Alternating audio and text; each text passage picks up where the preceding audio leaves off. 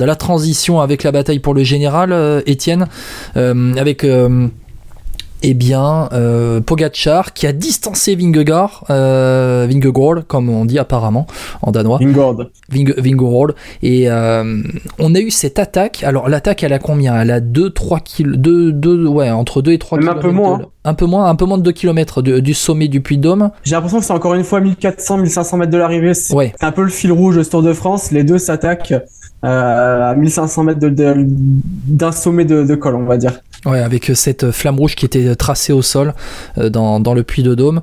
Euh, et on a vu Pogachar attaquer on a vu, alors on a déjà, déjà avant, on a eu un écrémage quand même où euh, finalement euh, tu n'avais plus que, t'avais plus beaucoup de monde dans ce groupe, euh, on va dire dans ce premier groupe de favoris. T'avais Pogacar, t'avais Vingegaard, t'avais Simon Yates, t'avais les deux Ineos Speedcock Rodriguez, t'avais Adam Yates un peu, t'avais Jay Hindley qui avait un peu de mal et Félix Gall qui a tenté de, de sortir un peu, était un peu entre deux parce qu'il y avait un deuxième groupe derrière avec les Godu, Bardet, Pinot, notamment Peo Bilbao.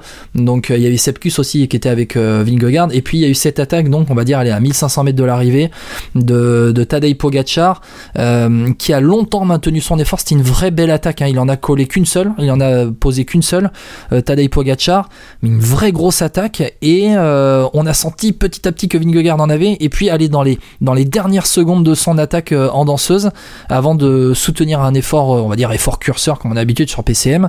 Euh, ben, Tadej Pogacar, il a fait rasseoir Vingegaard et là, ça s'est joué mètre par mètre. C'est un magnifique duel psychologique hein, quand même.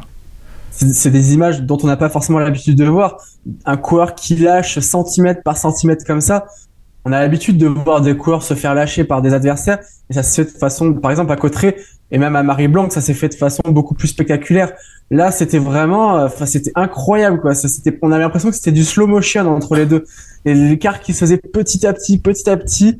Et euh, autant Vingord, je l'ai trouvé parfois friable en début de Tour de France, autant là, je l'ai trouvé très fort dans la tête parce que il avait, comme je te l'ai dit tout à l'heure, il y avait quand même bien matière à s'écrouler et à perdre beaucoup plus que 8 secondes aujourd'hui. Ouais, clairement. Et puis, euh, et puis tu sens quand même que dans cette bataille slow motion, centimètre par centimètre, c'est, ils, jouent, ils, jouent, ils jouent leur vie, je sais pas, mais euh, Vingegaard a été très fort quand même. Même dans la, en fait, même dans la défaite d'aujourd'hui, Vingegaard a été très fort. Et c'est pour ça qu'en fait, même si Pogacar, tu sens qu'il monte en puissance étape après étape, après étape, pardon, qu'il a eu un petit coup de mou dans Marie Blanc, euh, un contre-coup, hein, un, contre-coup peut-être de, allez, de sa préparation qui a été quand même un peu euh, compliqué, tronqué avant ce Tour de France, exactement. Ben, tu sens quand même que ça va de mieux en mieux, mais que Vingegaard, il lâche rien. Et au final, l'échappée est allée au bout. Il n'y a pas eu de bonif à l'arrivée pour euh, les favoris.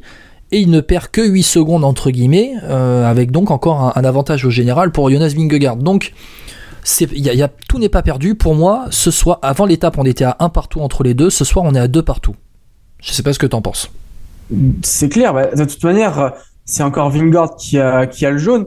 Et euh, même si Pogachar a réussi à le distancer, il lui a pas mis de misère. Et surtout, quand on voit le visage de Pogachar, il était vraiment à bloc de chez bloc lui aussi. Il y avait il avait zéro marge. Il était vraiment au maximum de ce qu'il pouvait faire. les deux, ils se sont mis chers quand même. Hein. Ce que je veux dire, c'est qu'il aurait pas pu faire mieux que ces 8 secondes. Ouais, ouais, ouais. Mais les deux se sont mis chers. Et, et Pogachar reprend, là où il reprend le plus de temps, en fait, sur ces 8 secondes hein, à Vingegaard, c'est pas son attaque à 1 km de l'arrivée. C'est dans les 500 derniers mètres où il en remet une.